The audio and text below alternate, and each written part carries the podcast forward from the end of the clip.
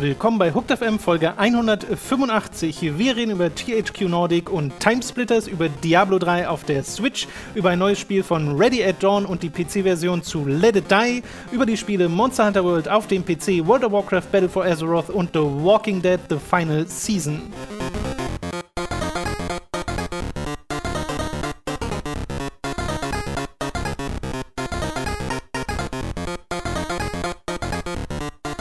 Begrüßen euch bei einer weiteren Folge von Hooked FM. Ich bin Tom, bei mir sitzt der Leo. Hallo. Und der gute Robin ist gerade, jetzt gerade, tatsächlich in dem Moment, in dem wir das aufnehmen, auf dem Weg zur Gamescom. Er sitzt im Zug, der schon, hat er mir geschrieben, 40 Minuten Verspätung hatte. Was auch sonst. Von daher äh, herzliches Beileid, Robin. Und äh, Leo und ich wollen jetzt aber schon mal über die News der letzten Woche und die Spiele quatschen. Da wird es noch nicht so viel um Gamescom-News im Speziellen gehen, obwohl ja die letzten Wochen die News schon wieder so ein bisschen ähm, ins Rollen kamen, jetzt wo die Messe bevorsteht. Aber die eigentlichen Messe-News, die werden wir dann später bequatschen, weil wir zum einen am Samstag einen Podcast machen. Da werden Robin und ich über die äh, Gamescom an für sich reden. Also da wird es dann um seine ganzen Eindrücke gehen. Das machen wir alles gesammelt in einem Podcast, der, wie gesagt, planmäßig am Samstag erscheint. Da kann auch immer noch was dazwischen kommen. Deswegen nehmt das jetzt nicht als 100% Ankündigung. Ist nur schon mal so ein, eine vage Vorhersage. Und Leo und ich werden voraussichtlich am Donnerstag einen Stream machen, so wie wir es, also wie Robin und ich es im letzten Jahr gemacht haben, zur Gamescom mit einer Trailer-Show, wo wir uns einfach mal alle neuen Sachen, die so angekündigt und gezeigt wurden, auf der Gamescom nehmen und die dann nochmal bequatschen, was dann so ein bisschen auch ein Live-Podcast wird zu den ganzen Gamescom-News. Ich hoffe nur, dass da auch ein bisschen was kommt.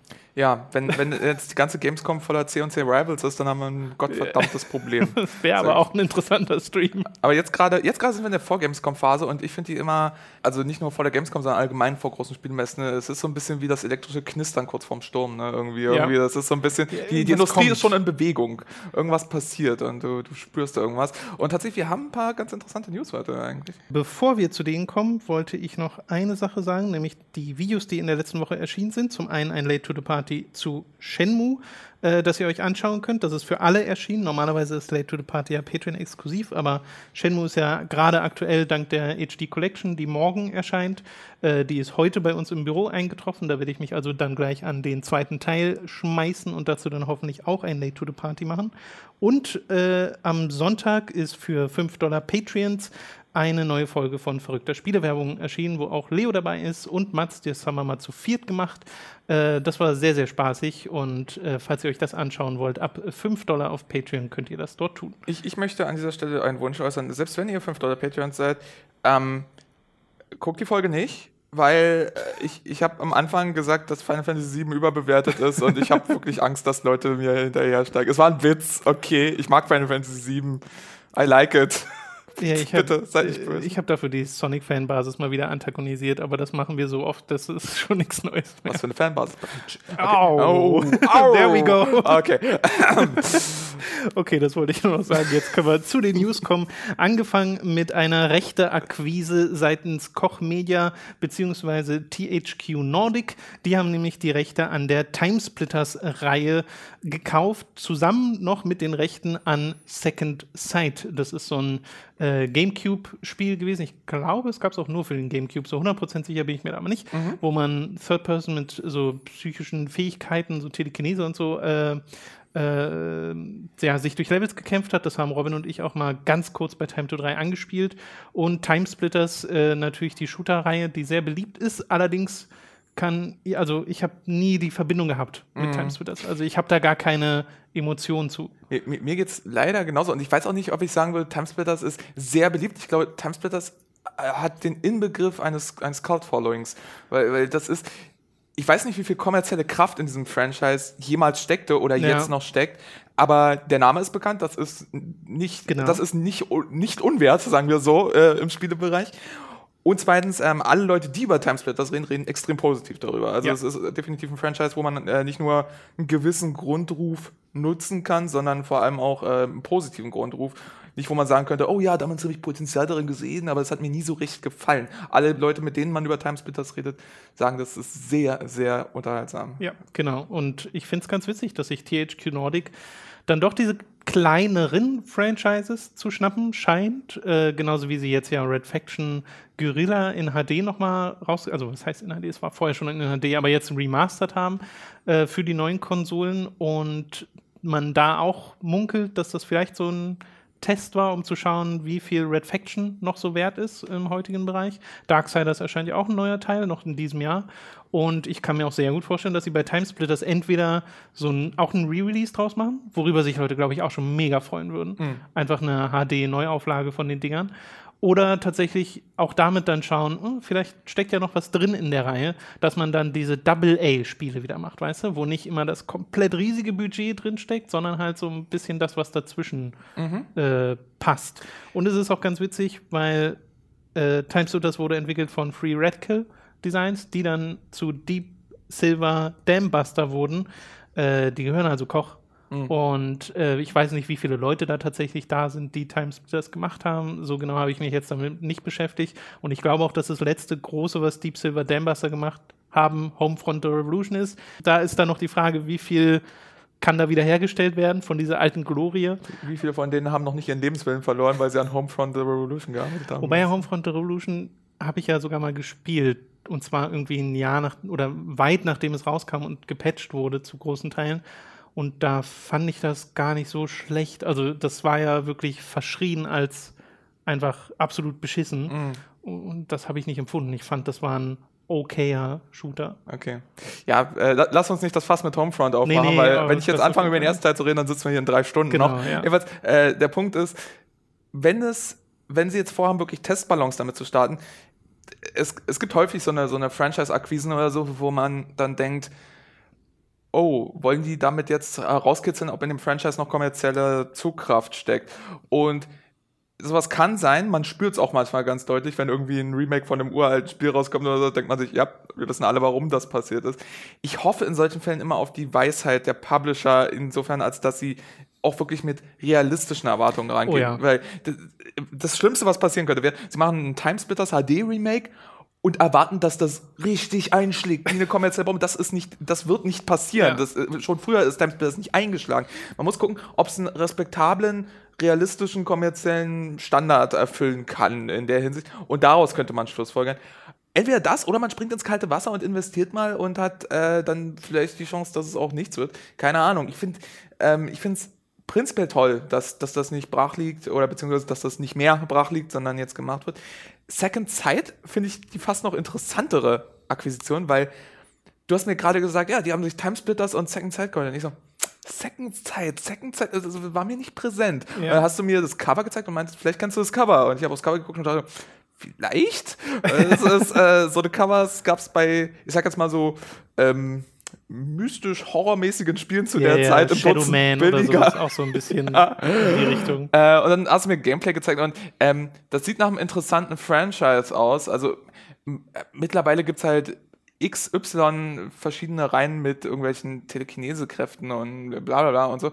Aber äh, mit einer gewissen eigenen Ästhetik, mit eigenen Ideen für die Kräfte und so weiter, denke ich, könnte daraus vielleicht auch was Interessantes werden. Und ich finde es vom Standpunkt, ähm, vom Geschäftsstandpunkt her finde ich diese Akquisition sehr interessant. Also, dass sie bei Timesplitters noch Potenzial wittern.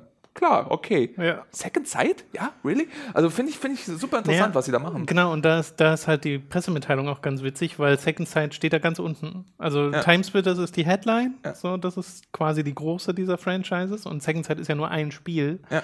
Äh, hat halt auch eine Kult-Fanbasis, ne? Und die ist wahrscheinlich einfach noch mal deutlich kleiner als die von Timesplitters. Äh, gibt ein sehr gutes Video von Speckobst zu Second Sight, weil der da ein großer Fan von ist. Mhm. Äh, könnt ihr euch da mal anschauen, falls ihr mal wissen wollt, was hinter diesem Spiel steckt. Ich finde schon einfach toll, wenn eine HD-Version von kommt, wenn diese Spiele auf diese Art und Weise erhalten werden und man sich nicht mehr auf dem Gebrauchtmarkt äh, die Dinger holen muss, wobei ich jetzt nicht weiß, wie teuer die da sind, also ob man das jetzt hinterhergeschmissen kriegt oder da noch fast Vollpreis zahlen muss, das weiß ich einfach gerade nicht.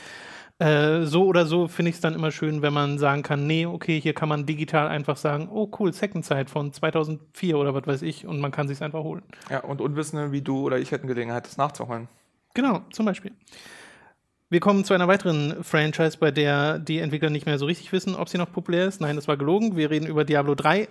Die Eternal Collection erscheint nämlich offiziell auf der Switch. Das wurde in der letzten Woche erst geleakt und dann angekündigt. Äh, und das ist nicht wirklich überraschend, weil äh, wir im Podcast schon mal vor einer halben Ewigkeit über Diablo 3 auf der Switch geredet haben, weil Blizzard mal so einen Tweet rausgehauen haben, wo sie einen Diablo-Kopflichtschalter gezeigt haben, wie der an- und ausgeht. Mhm. So.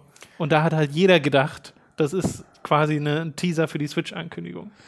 Äh, Könnte sein. Könnte auch sein, dass es wirklich einfach nur ein unschuldiger Witz war, weil es ein Diablo. Ja, ja, also was ist. dann auch Eurogamer haben nachgefragt dann bei Blizzard und ich glaube, es war wohl wirklich so, dass die einfach das im Büro liegen hatten und dachten, oh, guck mal, das ist ja lustig und das dann auf Twitter gepostet haben. Der arme PR-Twitter-Community-Mensch, der das getweetet hat und sich dann den ganzen Tag anhören musste. Oh mein Gott, hast du nicht darüber nachgedacht? Aber- es ist ein Switch. Aber sie haben ja währenddessen an der Switch-Version gearbeitet. Das ist ja das Beste daran, weil Eurogamer, ich glaube, es war damals auch Eurogamer, die dann gesagt haben, also diese, dieser Tweet hat nichts damit zu tun, aber Blizzard arbeiten an einer Switch-Version, dauert nur noch eine Weile, bis sie angekündigt wurde. Und jetzt, einige Monate später, haben sie sie tatsächlich angekündigt.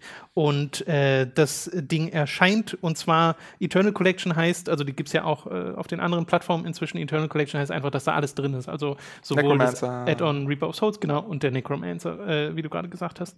Und zusätzlich dazu gibt es noch so ein paar Zelda-Items, zum Beispiel ein Rüstungsset, das man aussieht wie Ganondorf, oder dass man als Haustier so ein kleines Kuko-Hühnchen dabei hat aus der Zelda-Reihe, äh, because of course. Don't, don't know if I would want that, aber ich bin halt auch nicht der größte Nintendo- und Zelda-Fan, insofern, wenn es euch glücklich macht, ich muss ja nicht tragen. Ich finde es niedlich. Also gerade das Rüstungsset sieht halt tatsächlich ganz cool aus. Ja, weil, ne, weil Ganondorf halt auch noch einer der wenigen Charaktere in, in Zelda ist, der nicht halt nach klassischem Märchen Ja. äh, Stuff aussieht, sondern eher wie ein dunkler Ritter Genau. mit, einer, mit einer massiven Also als Rüstung. Link rumzurennen wäre wesentlich komischer.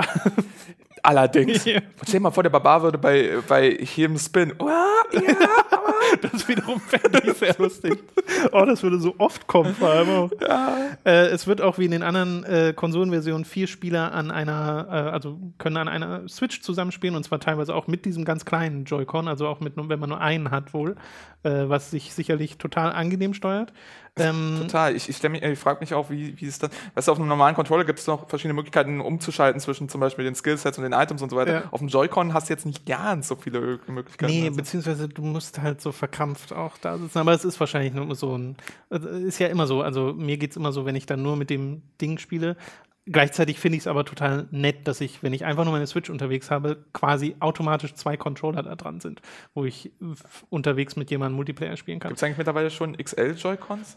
Äh, Das ist eine gute Frage. Sehe sicher lustig aus, wenn an dieser, an, an diesem Bildschirm so zwei viel zu große Controller dran ich sind. würde es lustig finden, weil es- wäre nochmal sowas wie, wie beim, 3, äh, beim DS und beim 3DS, die Idee, dass du was Tragbares, Kleines, Kompaktes hast, aber dadurch, dass eben die Joy-Cons, ich meine, die Joy-Cons sind eine Qual, wenn du sie querstellen und als einzelnen Controller benutzt. Ja. Dafür sind sie zu klein, zu fitzlig. Und die Idee würde ich so lustig finden, dass man die Kompaktheit der Switch und der Joy-Cons wieder relativiert, indem man die Joy-Cons zu einer normaleren Größe macht. Ich fände es sehr witzig. Äh, wir wissen auch schon, da äh, die Auflösung, die angepeilte, nämlich, dass es knapp unter 1080p sein soll, wenn man es im Docked-Modus, also in der normalen großen Konsolenfassung spielt. Und wenn man unterwegs spielt, soll es 27p äh, Auflösung sein. Und alles mit 60 Frames die Sekunde, was ich ganz cool finde. Hätte ich jetzt nicht so unbedingt mitgerechnet. Andererseits, Diablo 3 gab es ja auch für 360 und PS3 schon. Also es ist ja nicht so, dass das nur für PS4 und Xbox One erschien. Und äh, ja, technisch jetzt auch nicht so krass herausfordernd ist. Deswegen habe ich da auch gar keine Zweifel, das zu glauben. Außerdem wird dieser Adventure-Modus, den sie ja mit Reaper of Souls, was glaube ich, hinzugefügt haben, äh, von Anfang an spielbar sein. Du musst nicht erst die Story einmal durchspielen, Okay. um in den Adventure-Modus reinzugehen. Der Fan ist aber die Story mit durchzuspielen, ist mittlerweile für jeden, der Diablo 3 ein bisschen Interesse hat, nicht mehr die Riesenaufgabe, ehrlich gesagt. Aber es ist Nee, okay. Es ist halt ein, ähm, äh, zum jetzigen Zeitpunkt, wer, wer, wer, zu- wer zum jetzigen Zeitpunkt die Story von Diablo 3 noch nicht durchgespielt hat, der hat, glaube ich, auch kein so massives Interesse an der Story von Diablo 3. Also, Naja, ich glaube, es ist auch schon so wirklich dieses, ja, wir wissen, viele Leute werden sich das da nochmal kaufen, ja. Um einfach so ein bisschen Diablo für unterwegs zu haben. Und die haben dann halt nicht unbedingt das Interesse, die Story nochmal zu spielen, bevor man in den Adventure-Modus kann. Ich mag mich wundern, aber es ist das erste Mal, dass Diablo in irgendeiner Form portable ist. Nicht nur Diablo 3, ich glaube die ganze Reihe, oder? War Diablo schon mal Ähm, portable in irgendeiner Weise? Ich glaube nicht, nee, in übertragenen Sinne, weil auf der PlayStation Vita konntest du den System Link mit der äh, PlayStation 4 oder 3 machen, ich glaube mit der 4, Okay. und konntest dann darüber auf der Vita spielen. Mhm. Aber so richtig portable ist das ja auch nicht, es ist halt nur auf dem Handheld. Äh, ansonsten nicht. Und es ist, glaube ich, auch das erste Mal, dass Blizzard Diablo auf Konsolen holt, seit der PS1-Version. Das, Weil Diablo 2 hat das ja komplett geskippt. Das ist wahr. ähm, also, also Diablo 1 war auf Konsolen, Diablo 3 war auf Konsolen. Ja, hm. Ja. I, I, I don't know. Jedenfalls, äh, wow, Leute werden so viele U-Bahn-Haltestellen und so weiter und so fort verpassen, weil sie gerade noch die eine. Ich musste gerade noch das looten und der Boss oder der Elite war so kurz davor zu sterben und Ich finde das ehrlich gesagt super. Also äh, Diablo ist so ein Spiel, wo ich mir vorstellen kann, dass ich auch nochmal sehr viel Zeit reinstecken werde, auch auf der Switch. Äh, soll 2018 erscheinen, gibt noch kein so ganz genaues, äh, Rele keinen genauen Release-Termin. Aber das eine, was ich nicht so cool finde daran, ist, es ist ein Vollpreisspiel. Also es ist jetzt nicht so, dass das für 40 Euro im Laden gestellt wird, sondern wirklich Vollpreis. Also ich glaube, bei uns sind es dann 60 Euro äh, oder 70. Ich glaube 60. Äh, bin mir jetzt gar nicht 100% sicher. Ich habe mir 60 Dollar aufgeschrieben, aber ich weiß jetzt nicht, was bei uns äh, der Switch Vollpreis Preis wäre. Aber selbst 60 Euro sind halt too much. Also finde ich zumindest. Es ist zwar die Collection, wo alles drin ist, aber das kriegst du auf dem PC deutlich günstiger. Und das ist halt auch ein etwas älteres Spiel. Ich weiß, es gibt immer so diese Nintendo Switch Tags, also es, alles ist irgendwie immer 10 Euro teurer auf, dem, auf der Plattform wegen Cartridge-Herstellung oder sonst irgendwas. Äh, oder Lizenzkosten von Nintendo, ich weiß nicht. Ich, würde sagen, das hat weniger mit Cartridges zu tun, weil wenn du mal in den E-Shop von Nintendo guckst, alles ist bei Nintendo 10 Euro teurer, als Genau. es sein sollte. Ja, ja, also das ist, das ist bedauerlich an der ganzen Sache. Es wird diesem Release überhaupt nicht schaden, glaube ich. Ich glaube, Nee. das wird sich verkaufen wie sonst nichts. Das, das, könnte, das könnte sehr, sehr gut sein. Und äh, ja, ich meine, es ist halt, es ist acht Jahre alt, aber es ist halt fucking Diablo. Es ist immer noch der, Ja. Der Platzhirsch in dem Genre. Und Genau. äh, was heißt noch? Es ist äh, nach der anfänglichen Zeit, die Diablo 3 hatte, ist es zum, wieder zum Platzhirsch geworden, weil das, ja, die äh, haben es ja gut rumgerissen. Ne? Ja. Also das ist ja Aber, aber, also es war, es war nicht too little, aber es war hart dran, too late zu sein, weil sie haben wirklich eine Weile gebraucht, bis so eine Sachen wie das Echtgeld-Auktionshaus und so nicht mehr Thema waren und so. Aber ja, äh, mittlerweile ist Diablo 3 natürlich auch in einem guten Zustand, wenn man, ähm, wenn man auf diese Art von Diablo-Gameplay steht. Diablo ist ein, ist ein Spiel, was sich sehr verändert zwischen dem ersten Erleben, dem 15. Erleben und jetzt dem 300. Erleben. Das, das, das ist, jetzt mittlerweile ist es nur noch so schnell wie möglich alles explodieren lassen auf dem Bildschirm und die Loot-Spirale zu haben und verfeinern, Zahlen anpassen und sowas. Und das ist, ähm, damit jetzt nochmal neu anzufangen, ich nehme mal an, es lässt sich nichts, also lässt sich irgendwie der Blizzard-Account nee, linken äh, oder Soweit so? ich weiß, musst du Battle.net? neu anfangen. Ja, also du musst jetzt komplett neu anfangen und so. Das ist ein gewisses Hindernis. Und da könnte ich mir auch vorstellen, dass zumindest ein paar Leute sagen, nee, Ja, sie hatten nicht. schon genug Diablo, so nach dem Motto. Ja, beziehungsweise ich, ich setze mich doch jetzt nicht hin und, und level meinen Crusader nochmal auf Maximallevel plus ungefähr drei Milliarden Paragon-Level dahinter und, äh, und finde nochmal diese ganze Ausrüstung, weißt du, wie, wie lange ich dafür grinden musste. Also Ja. das ist, ähm, mich, mich persönlich würde es abschrecken, abgesehen davon, dass ich sowieso kein Fan von Diablo auf Konsole bin, aber das ist äh, Hm. wieder ein ganz Ja, anderes stimmt, Thema. da- das können wir ja auch noch erwähnen. Ne? Auf Konsole spielt sich das Spiel auch nochmal anders als auf dem PC. Deutlich durch, anders, finde ich sogar. Durch die andere Steuerung. Also es gibt, äh, es gibt Leute, sogar viele Leute, die das gar nicht stört oder sowas. Mir persönlich macht es auf Konsole wirklich keinen Spaß, rein Mhm. spielerisch. Es ist einfach die, weil diese direkte Steuerung des Charakters und der Einsatz von den Fähigkeiten. Ich erinnere mich, dass du, Dani und ich uns mal gemeinsam gespielt haben und ihr beide fandet es cool und ich saß die ganze Zeit da und dachte, äh, was ist das denn? also, ähm, Ja, ich mag es auch auf beiden Plattformen. ja, ähm, und, und äh, das, das ist auch nochmal ein Hindernis. Ich glaube aber, es ist ein Hindernis von eher einer Minderheit. Ich glaube tatsächlich eher die, die Hürde, dass man seinen Fortschritt nicht hat und so ist vielleicht ein bisschen höher. Und der Preistag vielleicht auch. Also es gibt ein paar Hindernisse. Ich gebe dir trotzdem recht, das Spiel wird sich wahrscheinlich verkaufen wie Yes. geschnittener Butcher. Ich bin gespannt, ob das erscheint bevor oder nach der, dem die BlizzCon stattgefunden hat, weil da wird ja mit an Sicherheit grenzender Wahrscheinlichkeit das nächste Diablo angekündigt, äh, wo ich auch schon sehr gespannt drauf bin. Und ob das dann vor allem direkt für Konsolen angekündigt wird und vielleicht sogar direkt für die Switch, das wäre auch irgendwie witzig. Gut, kommen wir zur nächsten News. In etwas eher kleinerem, denn es gab ein äh, oder gibt ein Joblisting beim Entwickler Ready at Dawn. Das sind die Macher von The Order 8086, davor die God of War Spin-offs gemacht und in letzter Zeit ein paar VR-Titel entwickelt. Die suchen gerade nach einem Senior Combat Systems Designer was jetzt an und für sich nichts so Besonderes ist, aber diese Jobbeschreibung macht sehr eindeutige Anspielung darauf, dass sie nach jemandem suchen, der sich auskennt mit Prügelspielen. Und da wird Rio erwähnt, da werden diverse Mechaniken aus Prügelspielen erwähnt. Ansonsten geht es darum, dass sie jemanden suchen für ihr nächstes Third-Person-Spiel, dass Waffensysteme erwähnt werden, aber wohl trotzdem da in irgendeiner Form ein Prügelspiel-Kampfsystem mhm. reinfindet. Was bei mir so ganz viele Fragezeichen aufploppen lässt, an was Ready at Dawn da zum Teufel nochmal arbeitet. In einem Reset-Era-Thread habe ich gelesen, wo Leute so in Richtung For Honor spekulieren. Weißt du, so Third Person, aber dann schon so, so ein bisschen Kampfspiel-Mechaniken drin, äh, um es kompetitiv zu machen. Aber ich weiß es absolut nicht. Also, das ist nur Gerate. Ich finde es nur mal interessant.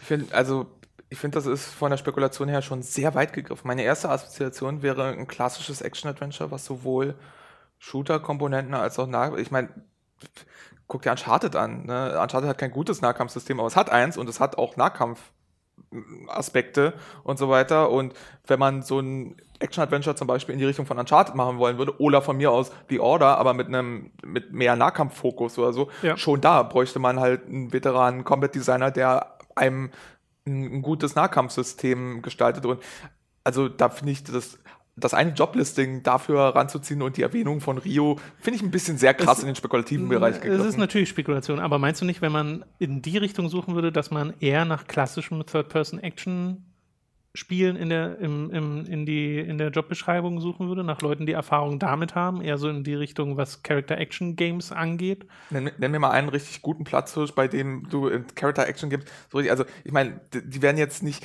die suchen ja keine japanischen Designer, also fällt schon mal ein, ein großer Teil von Character-Action-Games weg. So.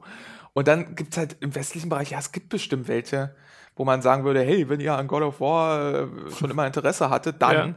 Aber aber Character-Action-Games sind auch wieder was anderes. Das ist was anderes als zum Beispiel, wie gesagt, stell dir Uncharted vor. Ja. Du würdest niemals Uncharted, selbst wenn es ein richtig gutes Kampfsystem hat, wirst du es niemals als Character-Action geben. Das ist nicht Bayonetta.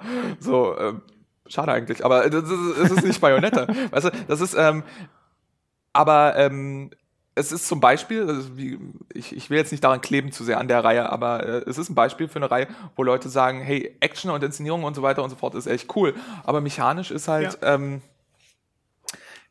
also äh, ist das Ballern gut und okay und ganz saftig und so weiter und so fort. Und ja, Nahkampf gibt's auch noch. Und vielleicht wollen sie genau das vermeiden. Ähm, vielleicht haben auch die, die lauwarmen Reaktionen, ich sag jetzt ganz vorsichtig lauwarm, die die Order bekommen hat für viele Sachen, die damit ja. zu tun hatte, dass es als Spiel halt wirklich ein bisschen sehr langweilig war und kurz und so weiter, äh, dazu geführt, dass sie jetzt einfach mit ein bisschen mehr Sorgfalt und ein bisschen mehr Veteran Power an die einzelnen Systeme ihres nächsten Spiels rangehen wollen und dann sich sagen, hey, pass auf, wer, wer hat besser Ahnung von einem richtig guten Kampfsystem als jemand, der, äh, der schon Erfahrung damit hat, so ein, so ein Kampfspiel wie Street Fighter oder so zu feintunen? Ja. Und könnte man das nicht auch in, in eine Third-Person-Sache reintragen? Also, es kann natürlich auch sowas sein wie For Honor. Oh Gott, die Macher von, von The Order machen For Honor. Das ist, äh, in mir zieht sich alles zusammen. Aber deine Vermutung ist eher, es wird quasi ein Third-Person Action-Spiel oder Action-Adventure oder sonst irgendwas, wo man halt so Systeme drin hat, aber man jetzt nicht unbedingt assoziieren würde, sofort Kampfspiele. Das ist nicht meine, das ist nicht meine Vermutung, aber es ist meine erste Assoziation und ich finde okay. dieser, dieser Griff, dass es gleich in so eine extrem experimentelle Richtung geht, ich finde, der ist ein bisschen zu spekulativ. Ich ja. glaube, das steckt da nicht zwangsläufig drin. Es kann definitiv sowas werden und ich würde mich auch freuen, weil äh, es gibt zu wenige das ist die eine Sache, also äh, For Honor hat zum Beispiel viele, viele Probleme aber ich kenne wenige Spiele, die ich wirklich damit vergleichen könnte. Und es passiert mittlerweile so mhm. selten mhm. im Spielebereich, dass du noch so eine Formel hast, bei der du wirklich sagen wirst, oh, die steht recht für sich selbst. Da, da gibt es wenig, wo ich sagen könnte, ja, äh, es ist wie Spiel XY. So, so diese, dieser Vergleichsaspekt. Ich meine, du könntest sagen, For Honor ist wie Chivalry, aber Third Person. Ähm, so ging es mir ja jetzt erst bei Shenmue. Ja. Und jetzt, wo ich das sage, Shenmue ist ein Third Person Spiel mit Kampfspiel-Anleihen. Oh. Also, ihr habt es hier zuerst gehört, Ready at Dawn machen Shenmue Reloaded 5. äh, ja, ne, also, also äh, es ist es gibt auch, ähm, es gibt mittlerweile ja recht viele Third-Person-Titel, die sehr viel Wert legen auf, auf so ein, also die sogar den Fokus legen auf so, zum Beispiel Arkham oder das jetzt kommende Spider-Man. Auch da hast du ein Third-Person-Spiel, ja. wo du sehr, ähm, da, da, muss das Kampfsystem sehr tight sein, weil der ja. Fokus des Spiels so massiv drauf gelegt wird. Also wer weiß, ähm, ich, ich äh, ich, ich glaube, da steckt momentan zu wenig Fleisch drin, als dass man äh, jetzt schon wirklich greifen könnte und sagen könnte, oh, das wird bestimmt das. Ich, ich finde, das ist noch ein das bisschen stimmt. unscharf. Ja, es ist sehr spekulativ, aber ich fand es einfach mal witzig, Ready at Dawn mal wieder zu erwähnen, weil man irgendwie schon lange nicht mehr über die geredet hat. Mhm. Äh, Gerade weil sie halt nicht mehr so große Titel äh, gemacht haben seit The Order.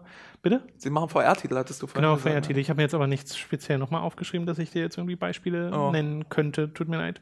Äh, ich glaube, sie haben aber sogar äh, den eingemacht für Oculus, war das, glaube ich, der richtig gut sein soll. Aber auch da entflieht mir der Name gerade. Ich bin der Meinung, das war ein Radiator. Äh, müsst ihr selbst nochmal nachschauen, tut mir leid.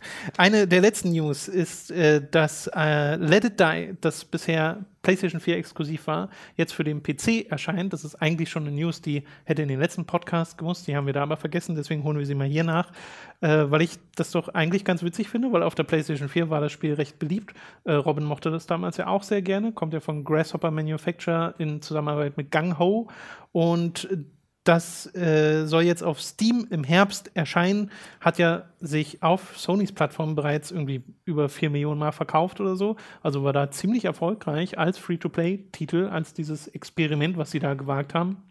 Finde ich eigentlich ganz cool, dass es auch im PC erscheint. Nur ein bisschen komisch, dass es so spät kommt. Ja, bis äh, der Zeitabstand ist so ein bisschen. Ich, ich hab's halt. Hast du es gespielt?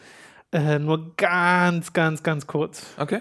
Und ähm, also ich, ich, ich habe es halt gar nicht gespielt. Ich habe es auch wirklich äh, nicht auf dem Schirm. Für mich wäre das. Ich bin ja mittlerweile, ich, ich bin kein PC-Snob geworden oder Steam-Snob oder sowas, ich bin bloß unheimlich bequem. Und wenn ich irgendwie äh, die Gelegenheit habe, irgendwas in meiner Steam-Datenbank zu bündeln, sodass ich nicht extra die Konsole anmachen muss, dann bin ich mittlerweile wirklich so ein dekadentes Late Capitalism-Schwein, was einfach sagt, ja, könnte ich mir vorstellen.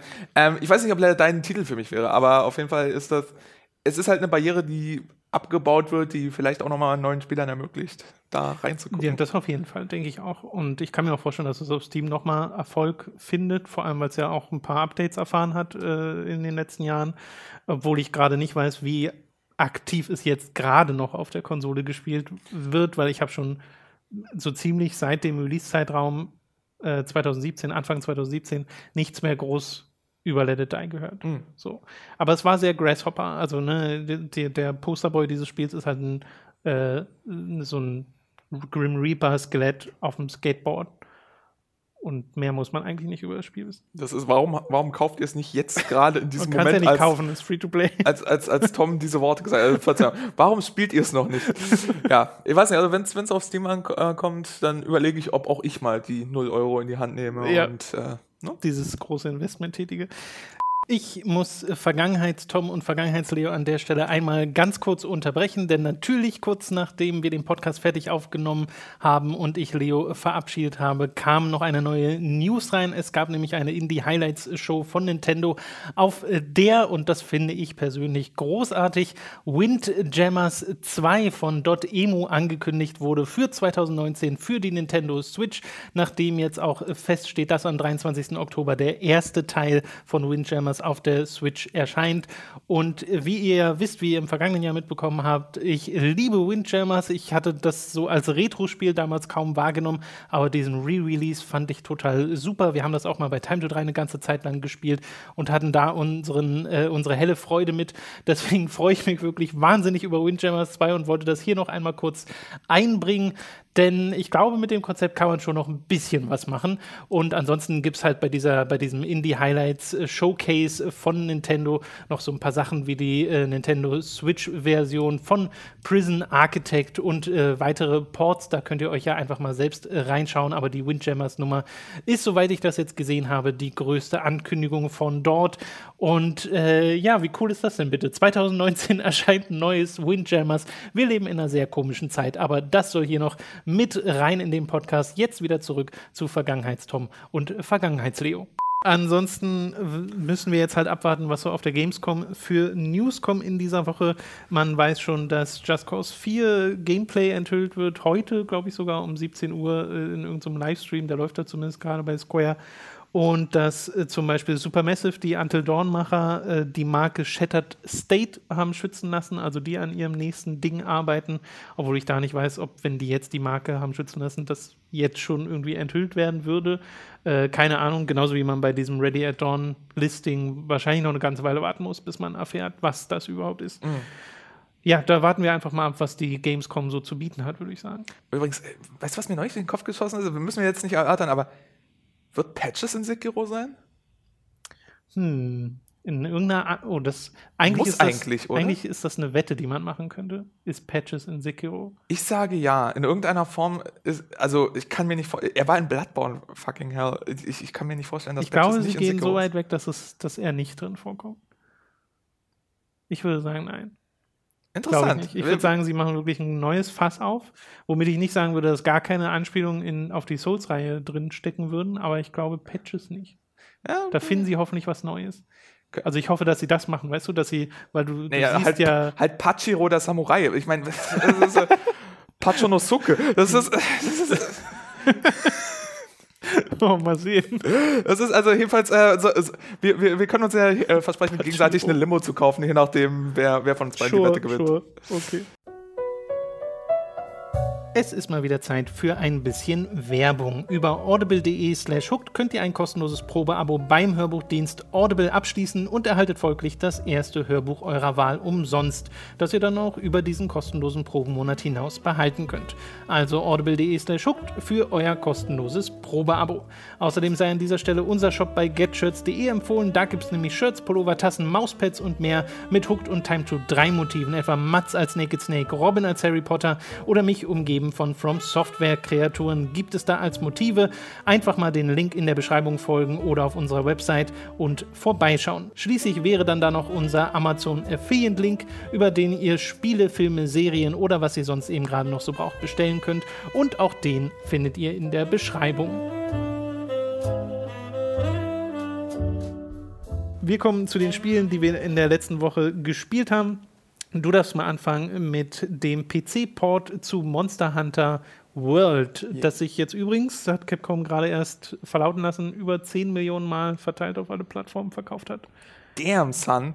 Aber auch, muss ich sagen, zu Recht rein von der Qualität des Spiels her, weil, weil ja. äh, ich hatte es damals, ich hatte es bewusst nicht auf Konsole gespielt. Lass mich kurz so anfangen. Ähm, ich habe ein bisschen Vorgeschichte mit der Monster Hunter-Reihe. Ich habe ähm, 4 gespielt, Generations gespielt, Try gespielt. Wir haben damals sogar noch gemeinsam ab und zu Try gespielt.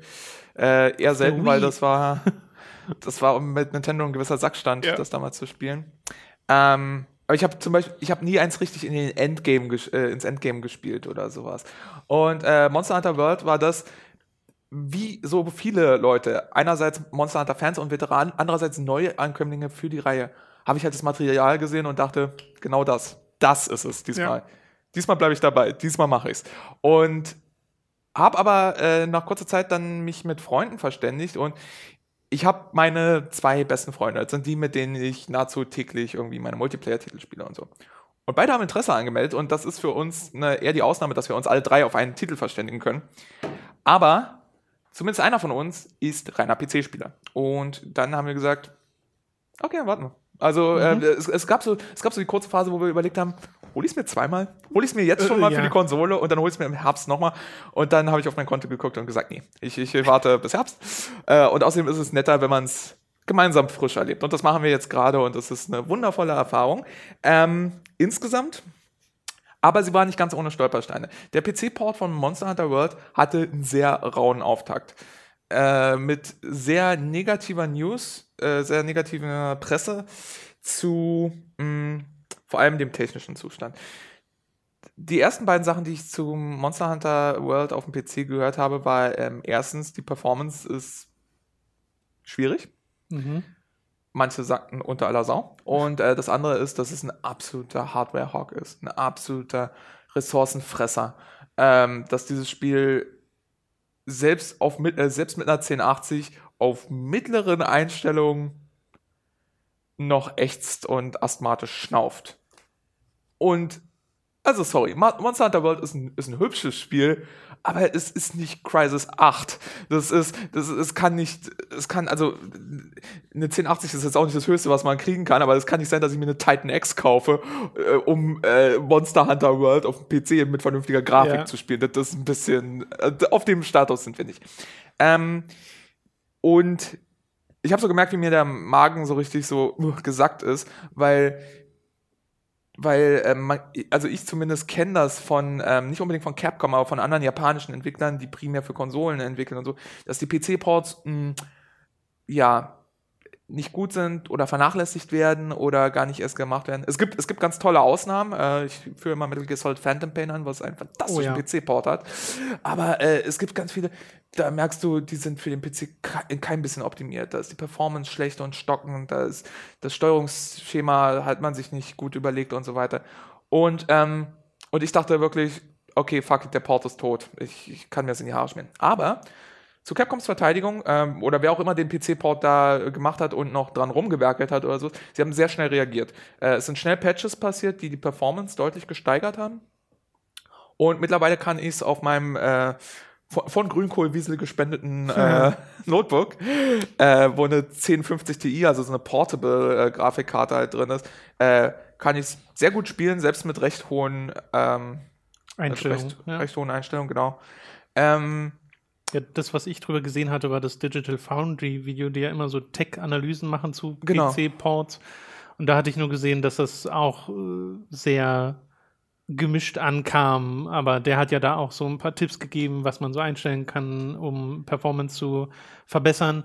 Äh, aber zum Beispiel auch gezeigt, dass selbst die höchste Texturauflösung nicht so hoch ist wie auf der Xbox One X oder so. Also mhm. dass es da so auch ganz komische äh, Differenzen gibt. Also scheint wirklich als PC-Port ein bisschen schwierig zu sein, immer noch insgesamt. Aber schon mal schön zu hören, dass dran gearbeitet wurde. Ja, das auf jeden Fall. Also es, es gab vor allem einen Grafikpunkt, äh, äh äh, volumetrisches äh, Rendering irgendwie. Äh, wenn man den ausgestellt hat, war es ein instanten Performance-Anstieg. Okay, ja. Ähm, hat man in FPS gemerkt und so. Äh, that being said, ich habe das Spiel hat immer noch seine Problemchen. Sie haben halt mit dem Patchen dafür gesorgt, dass es jetzt definitiv ein spielbarer Port ist. okay. Ähm, aber es hat immer noch ein paar Probleme und ich weiß nicht, wie viele von den Problemen tatsächlich von meinem Setup kommen, meiner Hardware äh, oder einfach auch den Einstellungen innerhalb des Spiels, die ich äh, gewählt habe. Aber es gibt ein, zwei Sachen, die ich immer noch anmerken würde. Erstens, es kommt sporadisch zu Slowdowns. Nicht massiv häufig, nicht wirklich länger als mal eine Sekunde oder sowas.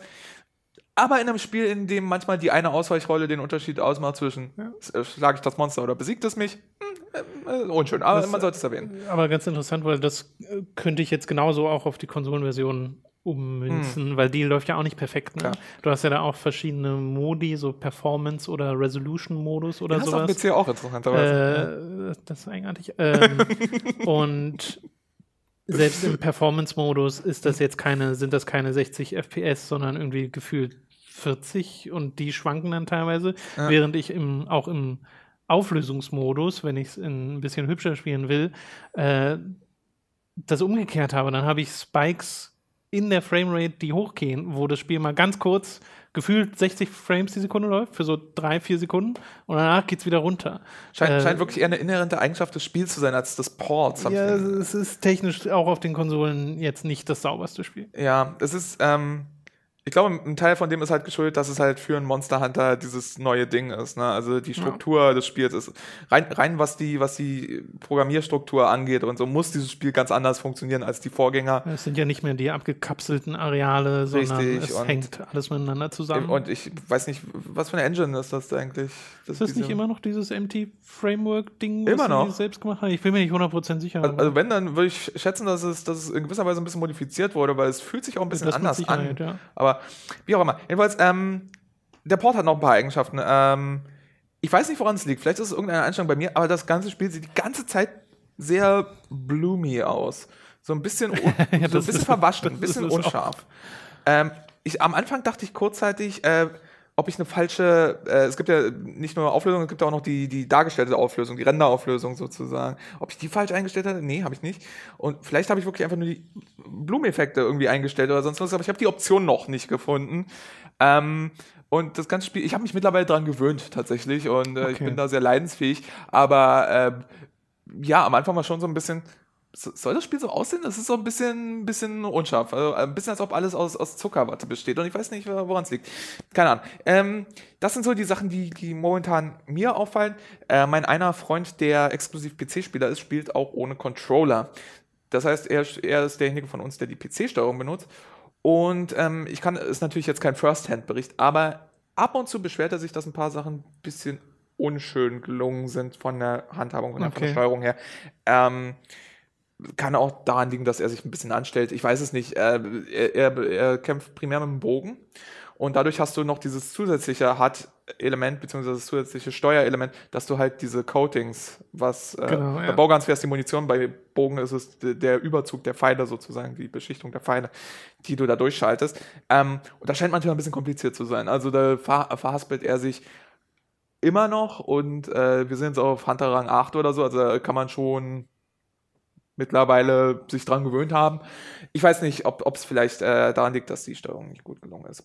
That being said, Gott, ich liebe das Spiel. Es ist, äh, es ist- hart, suchtend Ja, ja. und und das ist, äh, und alles alles ist doch ziemlich hübsch, also sogar ziemlich Die ganzen. Monster-Animationen sind einfach der Hammer. Ja, die, die, die Monster sind toll. Ich, ich kann mich wieder mal nicht entscheiden, welche der großartigen 14 Waffenklassen ich benutzen will. Oh, okay, aber hast du eine, die du primär gespielt hast? Nein, ich habe drei, die ich primär spiele. Aber das, äh, ich, ich habe mit jedem Monster Hunter habe ich anfangs eine andere Waffe gewählt, weil ich mal was anderes ausprobieren wollte. Meine allererste Waffe und meine allererste Liebe in Monster Hunter war Schwert und Schild. Mhm. Dann habe ich, ähm, dann habe ich Hammer gespielt, größtenteils. Und als es rauskam, habe ich selbst Solo Hunting Horn gespielt. Okay. Ähm, und mittlerweile im jetzigen Spielgang spiele ich primär, wenn wir Damage brauchen, Damage, wie wir kulturell Mhm, Selbstverständlich. äh, verwandt, äh, Lid Lidermarsch. Lidermarsch. Wenn wir Lidermarsch brauchen, spiele ich immer noch Hammer, weil äh, Hammer ist awesome. Muss ich dir nicht erzählen, du bist ein Hammer-Main. Yes. Äh, äh, wenn wir Koop-Stuff und Support brauchen, spiele ich Hunting Horn, was de facto ist wie Hammer, bloß dass ich noch Buffs verteile und heile.